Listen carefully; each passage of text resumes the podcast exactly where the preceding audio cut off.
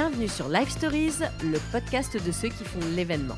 Si vous êtes passionné d'événementiel ou simplement curieux de savoir comment organiser un événement réussi, alors ce podcast est fait pour vous. Je suis Agathe Samut, la fondatrice de Committee, et dans chaque épisode, je reçois des personnalités du monde de l'événementiel. Ensemble, nous décryptons les tendances, partageons des bonnes pratiques et des conseils d'experts. Avec Live Stories, vous allez découvrir des histoires inspirantes, des idées novatrices et des astuces pour réussir vos prochains événements. Bonne écoute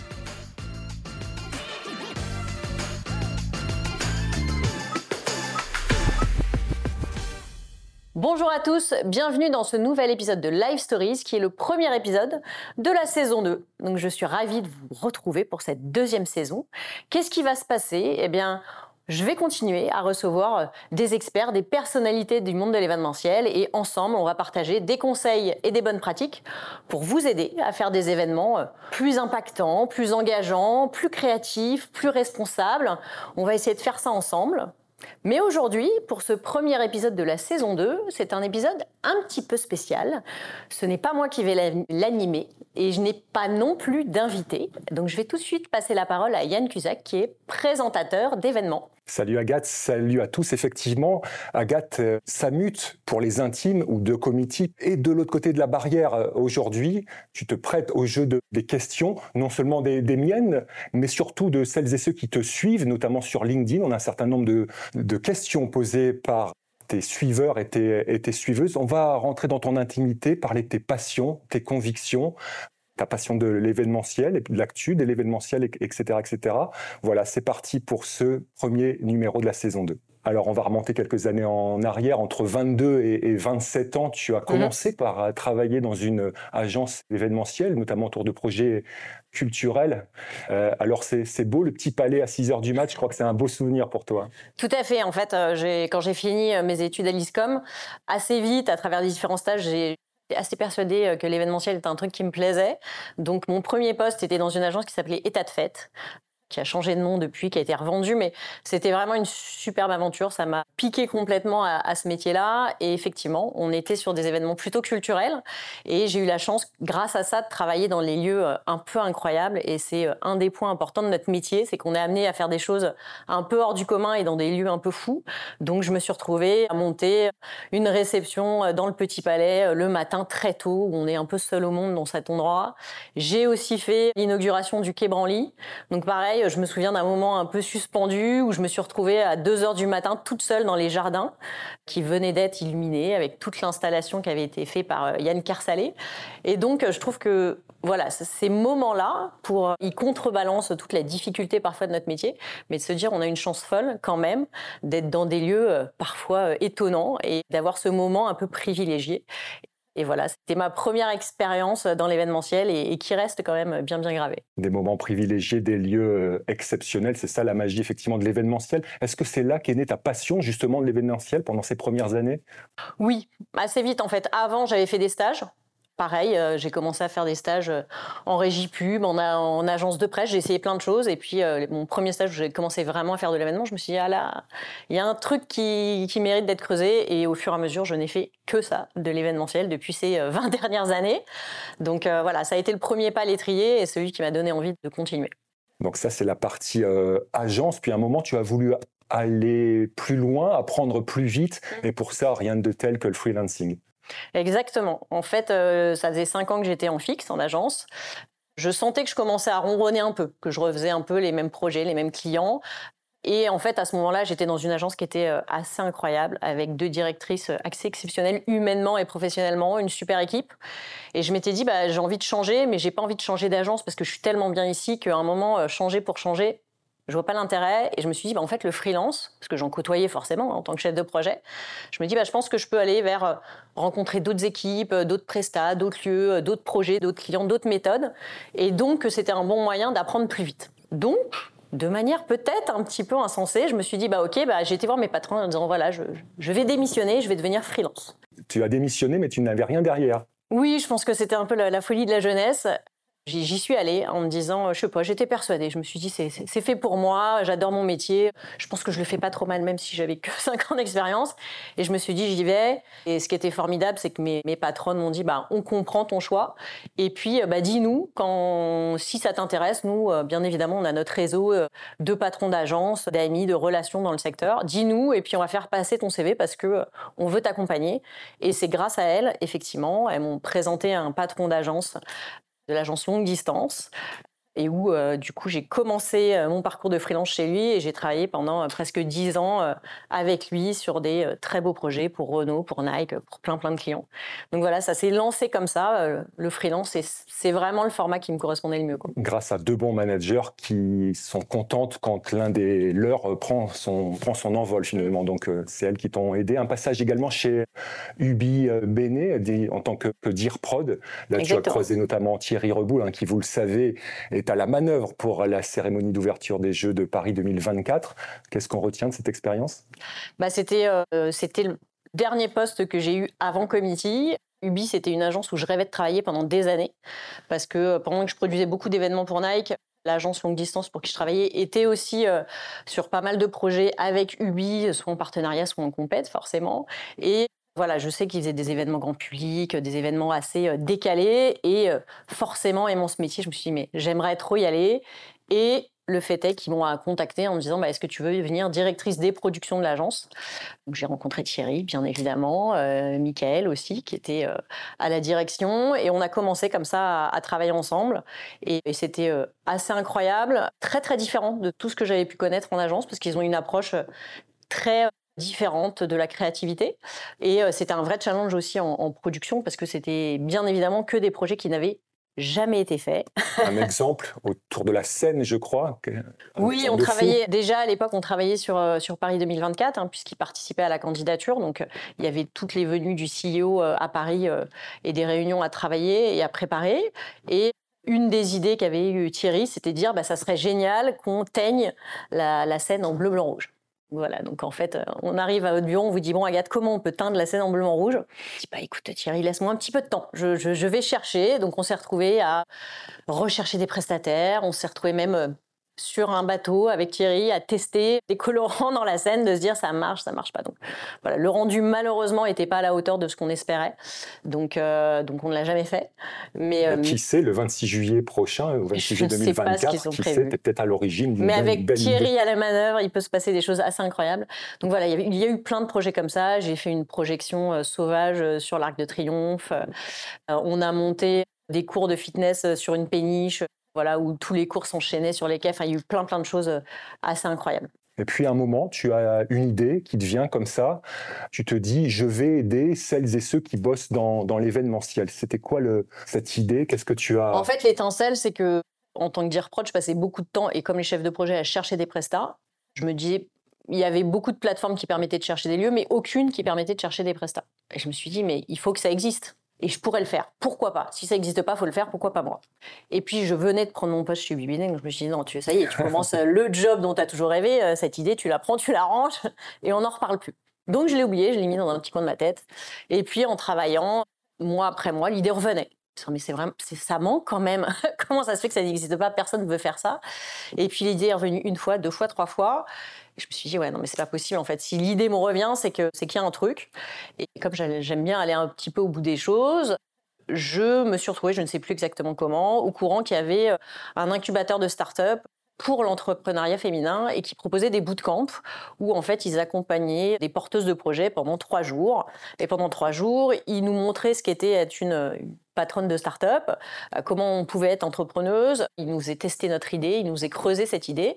Et à la fin des trois jours, il y avait, on pitchait devant un jury de professionnels et ils choisissaient un projet qui potentiellement allait être euh, accompagné. Et tu as gagné. Et j'ai gagné. Donc ils n'ont pas pris un projet, ils en ont pris trois et j'ai fait partie de ces trois-là. Et donc à la fin de ces trois jours, je me suis dit bon bah voilà, c'est un signe. Moi je crois beaucoup aux signes. Donc parfois je les provoque un peu, mais fallait pas donc pas abandonner ce projet, cette belle idée. Voilà, je me suis dit si si on me propose de m'accompagner sur le développement, c'est que cette idée-là a de la valeur. Au-delà de ce que moi je peux penser, il y a des gens qui sont des spécialistes des startups qui me disent que ça vaut le coup. Donc, bah, j'ai pris mon courage à deux mains. J'ai été voir Thierry et je lui ai dit euh, voilà, Thierry, euh, j'ai un projet, j'aimerais euh, me dédier à ce projet-là. Et, donc, je, pense que je vais partir. Et donc, voilà. Il m'a dit bah écoute, il n'y a aucun souci, suis ta route, vas-y, on est là, on, va suivre ce qui va se passer et, bon courage. Et donc voilà, une semaine après, je suis partie et je rentrais en incubation pendant neuf mois dans cet incubateur de start-up. Pour créer donc ce fameux moteur de recherche pour que les agences événementielles notamment puissent trouver des, des prestataires. Tout à voilà fait première, euh, première idée, ça s'arrête pas là. On est à quelle période là à peu près? Il y a combien de temps cette idée de C'était en 2017. J'ai commencé l'incubation tout début 2017. Ça a pris euh, neuf mois euh, pendant lequel. Alors moi, il faut savoir que je débarquais dans cette idée de créer moteur de recherche, hein, sauf que je ne savais pas ce qu'était WordPress, je ne connaissais absolument rien au digital parce que je faisais de l'événementiel. Donc ça, je connaissais bien, mais tout le reste, jamais eu le temps vraiment de m'y intéresser. Donc j'ai beaucoup travaillé pendant neuf mois, j'ai appris euh, énormément de trucs sur ça sert à ça l'incubation. Hein. Voilà, c'était vraiment euh, hyper important parce que pendant neuf mois, je me suis nourrie de beaucoup de choses, j'ai testé, j'ai développé, j'ai donc voilà. Et au mois de novembre 2017, à l'occasion du salon Event, j'ai lancé le site internet qui était euh, committee.com et qui existe toujours, bien évidemment, ce moteur de recherche, et qui était euh, ce qu'on m'avait donné comme conseil, c'était de dire, bah, pour lancer un nouveau produit, il faut créer du contenu, il faut communiquer. Donc j'ai commencé un blog événementiel. Et en fait, le blog était ultra sollicité et j'avais énormément de gens qui venaient me voir en me disant mais la newsletter elle est top, c'est trop bien, c'est hyper intéressant à chaque fois, l'angle, comment tu présentes les choses, il y a toujours des nouveautés dans ta newsletter, on apprend plein de trucs. Je dis ok, et puis, euh, voilà, le temps a passé, j'ai développé le moteur de recherche, j'ai poussé euh, la base de données, j'ai une grosse communauté aujourd'hui sur ma newsletter, toujours à chercher des angles journalistiques et, des choses à apporter à ces organisateurs d'événements. Et puis est arrivé le Covid. Est arrivé le, Covid. Alors, on l'a compris, un committee.com, d'où Agathe Samut qui devient Madame Agathe de Committee. vous, avez, vous avez compris, survient le Covid, mais bon, allez, on va évacuer euh, cette mauvaise période. Mais d'autres idées ensuite toujours pour euh, donner, pour aider celles et ceux qui bossent dans l'événementiel, la formation. Exactement, en fait, sortie de période Covid, comme je suis, l'avantage c'est qu'en étant un média, quasi un média, euh, je suis au milieu de l'écosystème. Donc euh, j'ai mes prestataires qui me disent bah nous on a des solutions, mais en face de nous on a des DIRCOM et des agences qui savent pas bien ce qu'ils peuvent faire. Ils voient pas effectivement le, fonctionnement, comment ça va marcher, qu'est-ce qu'on peut faire, qu'est-ce qu'on peut mettre en place, ils ont des besoins de communiquer. J'ai des agences qui m'appellent en me disant euh, voilà, faut qu'on accompagne nos clients, faut qu'on apprenne ce qu'est un événement digital, mais on ne sait pas faire. Donc je prends tout ça et je me dis ok, bah pareil.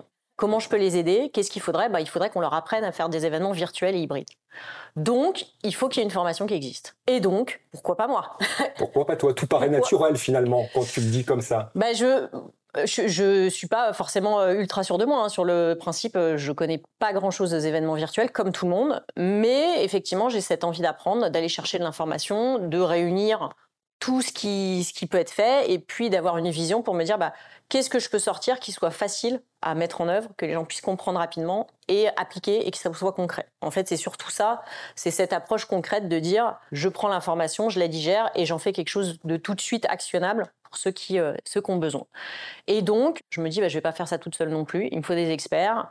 Et donc, celui que je découvre sur LinkedIn à ce moment-là, c'est Benoît Tristram qui communiquait beaucoup. Je me dis, tiens, ce garçon euh, a l'air d'avoir des bonnes idées, il a l'air de savoir de quoi il va parler. Donc, je le contacte, tout simplement. Hein. La magie des contacts via les réseaux sociaux. Exactement, je lui envoie un PMP en lui disant, euh, bonjour Benoît, on ne se connaît pas, ça me ferait plaisir de faire connaissance, est-ce que tu veux venir prendre un café au bureau? Et donc, ça a commencé comme ça. Et on se rencontre, on échange sur euh, quelle est sa vision de l'évolution du marché, d'événements euh, virtuels, comment ça évolue, comment lui voit les choses. Et à la fin, je lui dis, bah voilà, écoute Benoît, euh, moi je pense qu'il y a vraiment un sujet à monter un, projet de formation sur, pour aider les organisateurs d'événements. Qu'est-ce que toi t'en penses? Est-ce que tu es prêt à partager ce que tu sais? Est-ce que tu es prêt à ce qu'on construise ce projet ensemble? Et on s'est tapé dans la main et c'est parti sur plusieurs mois de préparation. Benoît Tristram, qui est effectivement notamment concepteur, rédacteur. On est à fin de l'été, automne 2023. Je me mets à la place de celles et ceux qui nous écoutent. J'ai envie de suivre une de vos formations. Comment je m'y prends? Comment ça marche? C'est quand les prochaines? Alors aujourd'hui, on a toujours cette formation sur l'événement virtuel hybride qui est un peu plus aujourd'hui basculé sur l'hybride, forcément. Bien évidemment, le but, c'est de continuer à accompagner. Donc, on a une formation aujourd'hui sur l'utilisation de ChatGPT et l'événementiel parce que euh, c'est incroyable. Le jour où on, apprend vraiment à l'utiliser, on se rend compte de tout le potentiel. Et j'adore aujourd'hui euh, quand, quand, je fais ces formations-là, on passe une demi-journée et à la fin de la matinée, euh, tous ceux qui ont été formés, ils ont des étoiles dans les yeux en disant mais c'est incroyable ce qu'on va pouvoir faire. Je connaissais pas, je suis hyper content d'avoir appris à l'utiliser, ça va changer ma vie.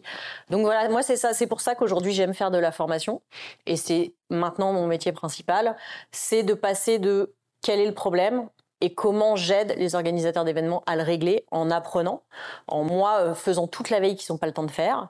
Cette veille, je la partage dans ma newsletter sur mes réseaux sociaux.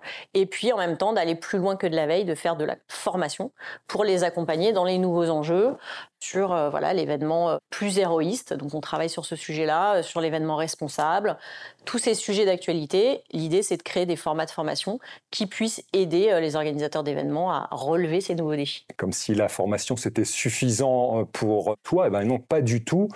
Formation, un podcast, ce podcast, depuis début 2023 ben, Je cherche, euh, alors voilà, je, réfléchis beaucoup et je pense à plein de trucs. J'ai toujours plein d'idées, plein d'envies. Et je m'étais dit, bah, quel est le meilleur moyen pour tous les contenus que je crée d'être le mieux partagé?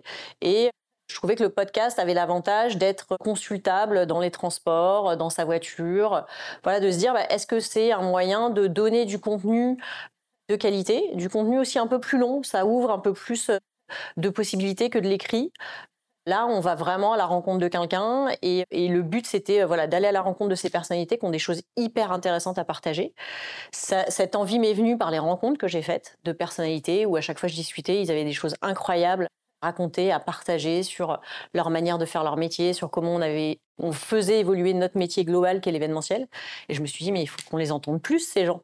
Et donc, euh, donc podcast. donc, tu leur donnes la parole, un podcast euh, audio, podcast vidéo sur ce somptueux plateau. Effectivement, tu prends le temps avec tes invités. Hein. chaque épisode mm. dure euh, plus d'une demi-heure, entre une demi-heure et 45 minutes. Donc, tu as le temps d'installer tes, invités. C'est ce qu'on fait avec toi aujourd'hui pour ce premier numéro euh, de la, de la saison 2. On va parler des coulisses de ce, de ce podcast. Et il y a justement des, des questions de tes euh, followers. On va rentrer dans les coulisses avec Kevin, Kevin Doré, qui nous demande combien de temps te prend l'enregistrement d'un podcast. Comment ça se passe en gros? Alors, comment ça se passe? C'est plusieurs étapes et ça me prend beaucoup de temps. Voilà, pour être franche, euh, un épisode qui va durer 45 minutes, c'est à peu près 6 euh, à 7 heures de travail pour moi, dans le sens où euh, D'abord, j'identifie les sujets qui m'intéressent. Donc moi, j'ai ma ligne éditoriale, je sais de quoi je veux parler. Après, c'est chercher la bonne personne pour répondre à, cet enjeu-là, de donner les bonnes informations et des choses très actionnables aussi pour ceux qui écoutent. Une fois que j'ai pris contact avec cette personne, qu'on s'est mis d'accord sur le fait que oui, elle était OK pour venir, il y a toute la phase de préparation d'interview, donc euh, préparer des questions, ensuite un premier échange avec l'intervenant pour finaliser une liste de questions. C'est vrai que moi, mon approche éditoriale, c'est que je préfère avoir des questions qui sont préparées en amont parce que la première question que je me pose avant de faire un épisode, c'est de me dire qu'est-ce que la personne qui l'écoute doit retenir? Qu'est-ce qu'elle doit apprendre? Parce que j'aime pas que j'aime pas perdre mon temps et je veux pas faire perdre de temps aux gens. Donc, je rentre par qu'est-ce que j'ai envie que les gens retiennent. Se mettre à la place effectivement de l'auditeur. Et donc une fois qu'on a fait ça, après il y a le tournage. Donc j'ai eu la grande chance quand j'ai commencé à faire ce podcast, les premiers épisodes, je crois que les trois premiers épisodes étaient uniquement en audio, et j'ai commencé à me dire bah ça serait bien de faire de la vidéo parce que pareil, il y a des gens qui préfèrent la vidéo à l'audio, et donc j'ai eu la chance d'avoir Novelty qui m'a gentiment proposé d'être partenaire du podcast, qui me permet d'avoir accès au studio où on enregistre toutes nos vidéos. Et donc on a une session d'enregistrement. Je fais une journée d'enregistrement où je reçois 3 euh, à 4 invités. Après vient le montage. Et j'ai à peu près une heure et demie de montage euh, par épisode. Donc voilà. Et après la com. Donc voilà, il y a beaucoup, beaucoup d'étapes.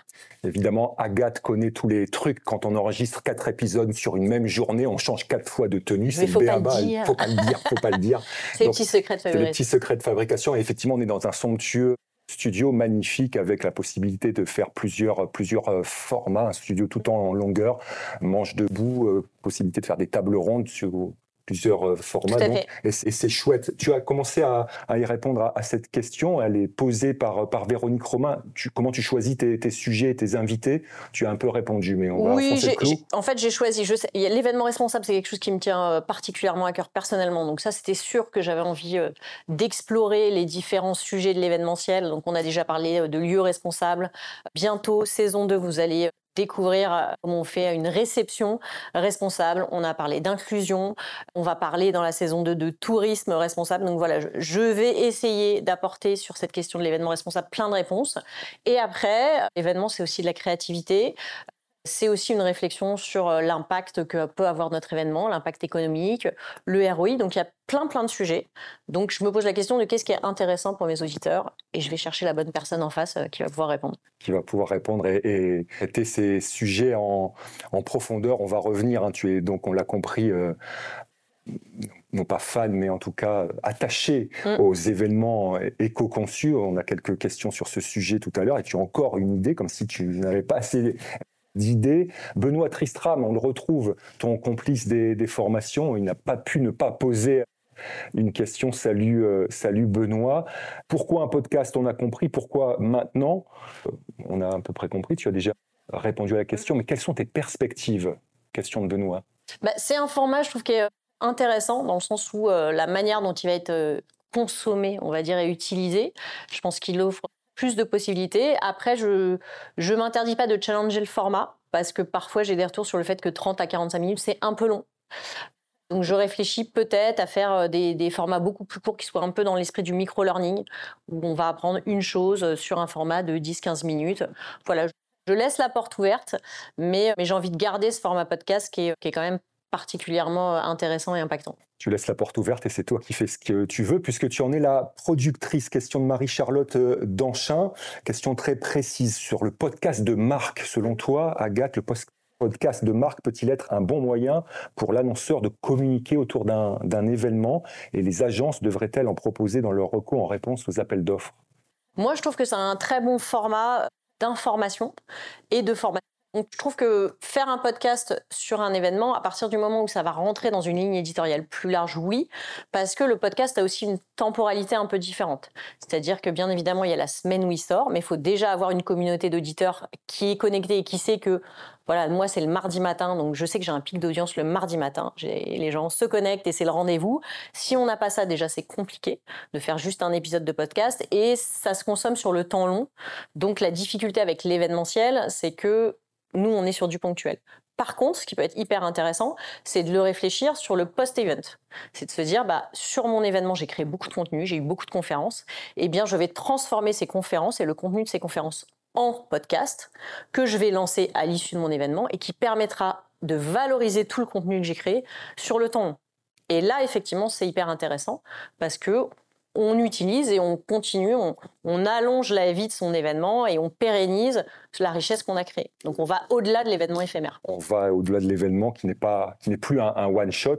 Et puis le podcast, effectivement, c'est un outil, mais comme tout beau projet de com, on rentre pas par l'outil, on rentre par les besoins, etc. Le podcast, si je comprends bien, se greffe à d'autres euh, objets de communication. Ça vit pas, ça vit pas, ça vit pas tout seul. On va euh, clore cette première partie on a évoqué ton, parcours pour le résumer, pour résumer à la fois ta personnalité, ce, ton parcours et tes convictions. Allez, trois mots. Trois mots, je dirais euh, réflexion. Parce que je suis quelqu'un de plutôt euh, plutôt posé. J'ai besoin de réfléchir aux choses. J'ai besoin, voilà, je, ne suis pas forcément quelqu'un qui va être dans le tac au tac. J'ai vraiment besoin de parfois de me mettre dans ma bulle et de réfléchir vraiment et de poser les choses. Par contre, je contrebalance ça par l'action. À partir du moment où j'ai décidé un truc, ça va être de l'action. On le voit. Je, concrétise euh, plutôt euh, pas mal euh, ce que, ce que j'entreprends. Et la dernière chose qui va avec ces deux-là, c'est la détermination. Effectivement, je me dis toujours et souvent, la première question quand j'ai une nouvelle idée, c'est de me dire qu'est-ce que j'ai à perdre? À un moment, voilà, si, je pense que c'est la bonne idée, s'il euh, n'y a pas de risque vraiment euh, important, bah, c'est ce que j'ai fait quand je me suis lancée en freelance, c'est ce que j'ai fait quand j'ai quitté mon job pour me lancer dans l'aventure de Community. Je me disais, bah, je, sais que j'ai toujours mon métier, je suis toujours directrice de production dans l'événementiel, donc je peux toujours revenir en arrière, je retomberai toujours sur mes pattes. Donc euh, quand il a fallu créer le podcast, je me suis dit, bon, on va tester, pourquoi pas? Il faut, voilà, donc j'avance, les formations c'est pareil, j'essaye d'être de, proposer des nouvelles choses quand j'ai des idées qui arrivent. Je les fais passer au crible de c'est faisable, pas faisable. Est-ce que je suis la bonne personne pour le faire ou pas? Et puis si, ça marche, euh, j'y vais. Et on retiendra donc la, détermination, la niaque, c'est la base dans tous les métiers de l'événementiel. Celles et ceux qui t'écoutent euh, aujourd'hui, euh, Agathe, Et je rajouterai peut-être un petit un truc. quatrième mot. Allez, le quatrième, je dirais l'optimisme. Toujours. Parce qu'il faut. Je pense que c'est dans, dans, nos métiers et dans la vie au quotidien, l'optimisme, euh, ça change tout. On va parler euh, marché de marché de l'événementiel, la filière événementielle. À ton, ton idée, elle n'est pas très reconnue cette filière événementielle. Pas assez. Pas assez. Euh, je trouve que par rapport à la communication, le marketing, on sent dans les entreprises que c'est des choses très, très sérieuses, très, très stratégiques. L'événementiel, qui devrait être très intégré dans la stratégie des marques, est souvent un peu euh, considéré euh, comme au bout de la chaîne. Comme euh, pauvre un petit peu Oui, ouais, ouais, tout à fait. Alors que, en fait, quand on prend un peu de recul, on, se rend quand même compte que, contrairement à la publicité ou aux réseaux sociaux, qui sont, qui sont, qui mettent le client, le consommateur à distance, parce qu'il y a un média entre les deux, ben, l'événementiel, c'est le contact direct entre, c'est la rencontre physique entre la marque et, son utilisateur. C'est là où la personne va vivre la marque. Et je trouve que l'événement a ça d'incroyable, c'est de créer ce lien et ce lien qui, derrière, a des vraies répercussions sur la notoriété, sur euh, le lien qu'on a avec la marque, sur le fait qu'on va acheter cette marque-là, parce qu'elle va nous marquer, parce qu'on va l'aimer. Et je pense que cet élément-là de l'événementiel, il est hyper important et il est sous-estimé. Il est sous-estimé, ça c'est le constat. Alors est-ce qu'il y a des, des éléments de solution pour pallier à ça? Je pense que la solution, c'est c'est de l'intégrer beaucoup plus dans la stratégie globale de l'entreprise, de ne plus rentrer dans les événements par une réflexion euh, qui est logistique ou qui est pratique. Vraiment euh, penser la stratégie événementielle qui est au service de la marque et l'expression de la marque, comme vont être les publicités. Bah, L'événement doit vraiment être euh, l'image de la marque et comment on vit la marque à ce moment-là. Et puis aussi une réflexion sur la partie ROI. Parce que ça, on s'est toujours dit, bah, l'événementiel, oui, mais bon, voilà, il y a les petits fours, tout ça, c'est sympathique, c'est convivial, mais bon, ça ne nous fait pas gagner d'argent. Ce qui est faux. On a des difficultés à le traquer, mais aujourd'hui, avec le digital, c'est quand même beaucoup plus facile qu'il y a 15 ans. Et ce qu'on veut montrer aujourd'hui pour pérenniser nos événements, c'est de dire je vais analyser le ROI de mon événement, je vais traquer beaucoup plus comment j'interviens dans la vie de mes consommateurs et de mes clients grâce à mon événement et commence à avoir une répercussion un peu plus poussée sur effectivement mes ventes. Donc la mesure du ROI, du retour sur investissement, Exactement. tu as des, des tips là-dessus? C'est vrai que c'est assez difficile à mesurer un retour sur investissement après un événementiel, des, des idées ou des choses qui existent? Bah, il y, a, y a ce qui s'appelle du lead scoring. Donc où on va euh, abonder le score de son client en fonction de la participation à des événements. Je pense qu'il y a une réflexion globale sur euh, les objectifs, qu'est-ce qu'on attend d'un événement, comment on évalue l'atteinte de ces objectifs. La bonne question à se poser, c'est à partir de quel moment je peux dire que mon événement est un succès. Et le fait de dire j'ai eu beaucoup de monde, je pense pas que ça soit un objectif en soi. C'est plus quelle est la qualité du rapport que j'ai mis en place et d'essayer de traquer beaucoup plus, de se dire effectivement un client qui est venu à trois webinaires, je peux considérer qu'il est déjà plus engagé avec ma marque que s'il n'était pas venu. Donc bah, je vais peut-être avoir une action commerciale spécifique vis-à-vis de lui parce que il a participé à plusieurs de mes événements, donc il y a ce lien qui se crée. Donc c'est avoir plus de tracking de ce qui, se passe et on peut le faire très bien aujourd'hui avec des outils entre les CRM d'événements, euh, les CRM du marketing. C'est de connecter tout ça et du coup de remettre l'événement au cœur de la stratégie sur les conventions d'entreprise, est-ce que le bon vieux questionnaire en sortie de, salle et son analyse, est-ce que ça, marche toujours, ça, ou il y a d'autres C'est intéressant. C'est intéressant, mais ça suffit pas. Et, c'est surtout que là, ça donne une appréciation euh, globale sur ce qu'ils ont vécu, ce qui est bien. Après, euh, c'est un peu biaisé parce qu'effectivement, s'ils ont attendu un petit peu plus au vestiaire, bah, ils vont se dire que finalement l'événement n'était pas si bien. Mais en vrai, c'est pas ça qui entache le résultat, parce que le résultat, c'est qu'ils soient contents, mais le résultat, c'est aussi qu'ils intègrent les messages.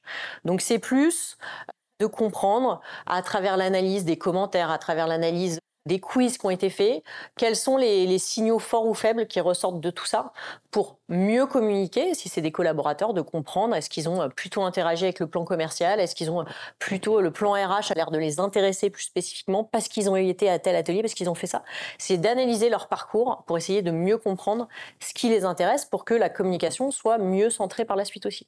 Alors toi, Agathe, tu as un, mot particulier pour euh, décrire celles et ceux qui bossent dans l'événementiel. Ce sont des, c'est presque un coup de cœur, des artisans, des artistes même. Qu'est-ce que tu veux dire par là? En fait, c'est plus, plus global. C'est-à-dire que par rapport à la vision qu'on a de notre métier, par rapport à plein d'autres métiers. Si on compare avec le marketing, le marketing, effectivement, ils ont des méthodes écrites, ils ont euh, des calculs. Enfin voilà, c'est quelque chose de très euh, sérieux. Et nous, dans l'événementiel, on est des artisans. Alors on est des créatifs et ça c'est formidable, il faut que ça reste. Mais ce côté artisanat dans le sens où on, refait les choses, on refait beaucoup de choses. Il y a très peu de choses qui sont automatisées, il y a très peu de méthodes qui sont euh, posées, écrites et, ça manque un ça manque dans le sens où le fait d'automatiser certaines tâches, que ce soit de la logistique, que ce soit de la production, voilà, je suis quand même assez étonnée qu'on n'ait pas euh, aujourd'hui un logiciel qui automatise le fait de euh, créer son roadbook automatiquement, euh, de gérer des listes. Enfin voilà, tout ça devrait exister pour permettre que nos experts événementiels se concentrent sur leurs points forts, c'est-à-dire leur créativité, leur expertise. On dit prod, voilà, son, but c'est d'avoir une vision, c'est d'avoir un carnet d'adresses, c'est d'avoir.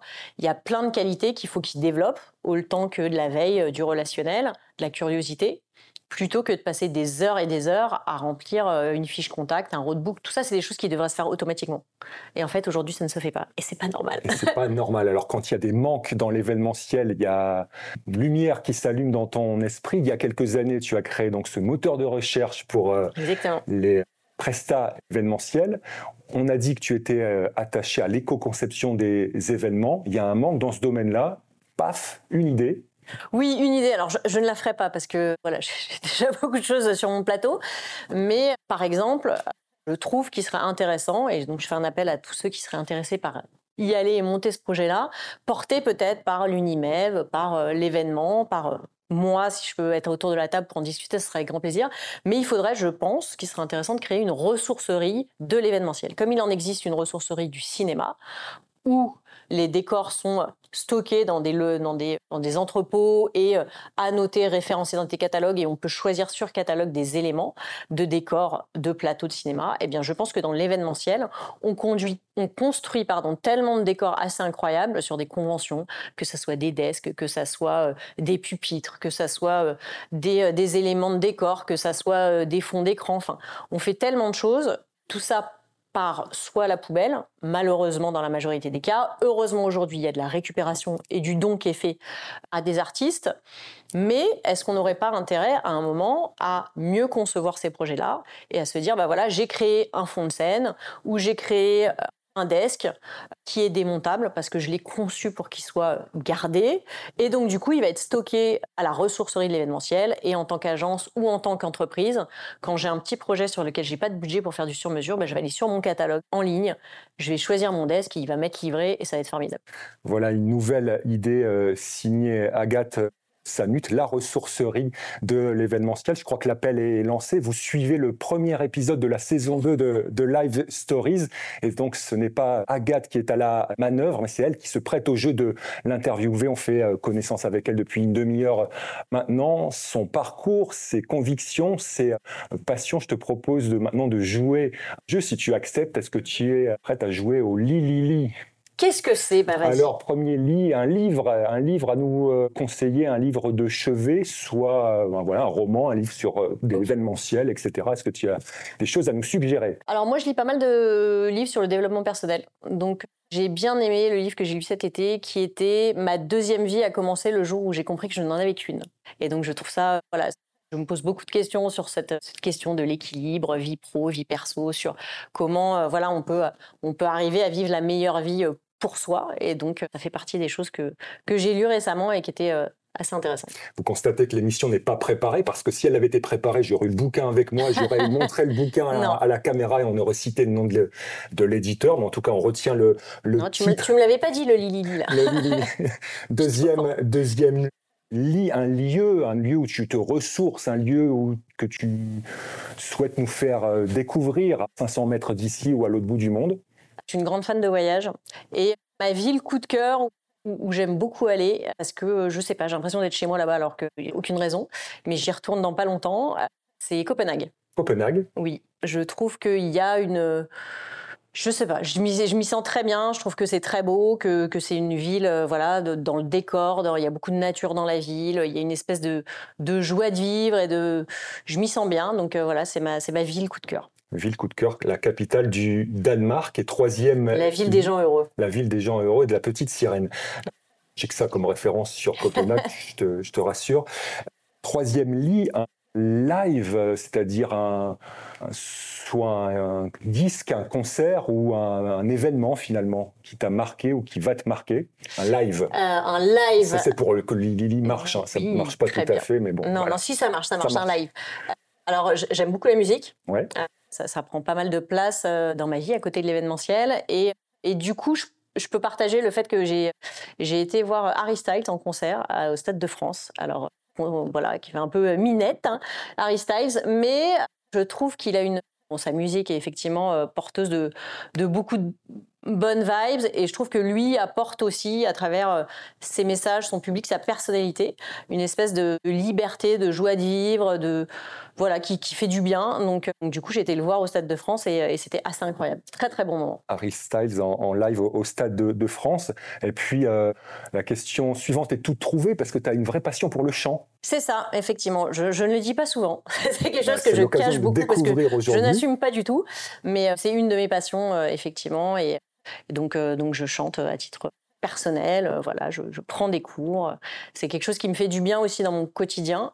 Justement, j'allais te demander, ça t'apporte quoi? Bah, c'est des moments où, de déconnexion. Donc en fait, euh, de défoulement, de voilà, je trouve que c'est une des choses qui me permet, euh, quand j'ai besoin de m'aérer, euh, je vais mettre la musique à fond chez moi. Heureusement, j'ai pas de voisins trop proches et ça me fait du bien de me défouler comme ça ou de me poser avec de la musique dans les oreilles. Voilà, à plein de moments, c'est c'est quelque chose qui, qui, porte et je trouve qu'il y, y, a en fonction des émotions, en fonction des moments de la journée. Moi, j'ai des titres un peu boost quand ça va pas, j'ai des titres qui font du bien, qui donnent de l'énergie, qui ont envie de faire la fête. Enfin voilà, je trouve que dans la musique, on trouve tout ce qu'on veut à, à n'importe quel moment de sa vie et, de sa journée. Des, playlists personnalisées, des playlists euh, en fonction des, humeurs et des moments de la journée. Tu parlais de chant, tu chantes quoi Devant ton miroir chez toi ou voir sous la douche? Un peu de tout, de la pop et, euh, et, euh, je fais un peu de comédie musicale aussi. voilà, donc plutôt la partie anglo-saxonne de, la comédie musicale. Mais donc c'est assez diversifié. J'aime un peu toutes les musiques du moment qu'il y a de l'émotion. En fait, c'est ça que ça porte. Effectivement, l'émotion et parlons-en de l'émotion, c'est une des clés de l'événementiel, hein, finalement, faire vivre des émotions mm. euh, au, public. On arrive au terme de cette émission. Il y a encore deux questions de celles et ceux qui te suivent. Lucille Lepère, et on reparle du, podcast. Qu'est-ce que ça t'a fondamentalement apporté, ce podcast Live Story, pour cette première saison Et qu'est-ce que tu voudrais qu'il t'apporte de plus sur la deuxième? J'ai pas dit seconde, j'ai dit deuxième. Ça veut dire qu'il y aura une troisième au moins. On espère, on bah, espère. Il n'y a pas de raison qu'il n'y en ait pas pour le moment. Ce que ça m'apporte, c'est des rencontres. Et, et c'est euh, l'opportunité d'aller euh, rencontrer des experts sur plein de sujets et de leur demander de partager ce qui, euh, ce maîtrise comme sujet, de donner euh, des conseils, des bonnes pratiques. Et moi, ça me nourrit euh, énormément parce que bah, j'ai l'avantage de les rencontrer, de discuter avec eux. Moi, tous les épisodes, du coup, je les ai entendus, je les ai mémorisés. Donc, ça m'apprend énormément. C'est ça qui est, que je trouve le plus intéressant, c'est les rencontres et tout ce que j'apprends à, côtoyer ces gens-là et à les écouter, partager ce qu'ils font de mieux dans leur métier. La chance d'avoir des, experts à son micro, comme moi aujourd'hui, j'ai la chance d'avoir une experte de la com et de l'événementiel mon micro, mais vous l'avez compris, ça n'est qu'éphémère, juste pour ce premier numéro de Live Story saison 2. Euh, question euh, clin d'œil, question sympa de Sandra, Sandra Pinlou. La question qui n'a pas encore été posée, à laquelle tu aimerais répondre? C'est peut-être de savoir est-ce que ça me manque l'événementiel, est-ce que le terrain me manque, parce que c'était vraiment ça ce qui me qui me plaisait le plus. Alors on te la pose, est-ce que le terrain te manque? Merci euh, Sandra. La réponse est oui.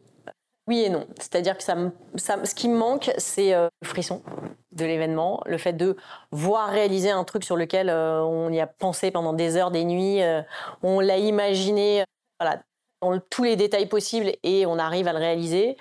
C'est tout ce qui peut se passer sur un live, sur un montage le relationnel avec les équipes, que ce soit les techniciens, que ce soit les décos. Enfin, moi, j'adorais être sur le terrain et faire les montages parce qu'il y avait cette relation humaine. Tout ce qu'on a pu vivre avec les équipes, moi, ça me manque de travailler avec mes dirtech préférés, mes dialogues préférés. Voilà, ça, ça manque un peu aujourd'hui. Mais à côté de ça, contrebalance parce que j'ai le sentiment d'apporter quelque chose, d'apporter quelque chose de différent, mais d'être utile à ce métier-là Mon objectif, c'est d'essayer de faciliter la vie de ceux qui le font encore pour qu'ils puissent profiter de ces moments-là et que parfois, ce qui est un peu douloureux dans la préparation, le soit si possible un peu moins. Donc euh, voilà, j'ai le sentiment d'être utile aujourd'hui à mes confrères et j'espère que c'est le cas. Mais oui, le, terrain euh, manque, euh, manque un petit peu. Le terrain te, te, manque. En tout cas, on a senti tout au long de cette émission par ton sourire et par la lumière dans tes yeux que tu étais une véritable passionnée de l'événementiel. On arrive à la conclusion de cette euh, émission. On va la faire à, deux voix. Moi, je vais saluer Norberto, le réal de cette émission. Salut euh, Norberto, merci de nous accompagner euh, aujourd'hui. C'était un plaisir de t'avoir à mon micro, chère Agathe, et donc à toi pour la conclusion de cette émission. Merci à tous. Bah, merci de nous avoir suivis. Je, je me suis prêtée au jeu parce que vous me l'avez demandé plusieurs fois sur la saison 1 de me dire quand est-ce que ce sera à ton tour. Donc j'aime pas trop parler de moi, mais voilà, je me suis prêtée au jeu et merci à toi euh, Yann euh, de t'être proposé de toi-même quand j'ai évoqué euh, cette possibilité-là. Donc merci d'avoir joué le jeu, d'avoir permis de me raconter un peu et j'espère que vous qui nous écoutez, ça aura répondu à toutes vos questions. Et de toute façon, je vous donne rendez-vous très vite dans un prochain épisode de Live Stories. Merci d'avoir écouté cet épisode de Life Stories. Je vous donne rendez-vous tous les mardis pour de nouvelles rencontres inspirantes. Si ce podcast vous a plu, pensez à vous abonner sur votre plateforme d'écoute préférée. Et pour recevoir le meilleur de l'événementiel directement dans votre boîte mail, n'hésitez pas à rejoindre la communauté Committee en vous inscrivant à notre newsletter. Le lien se trouve dans la description de cet épisode. À très bientôt.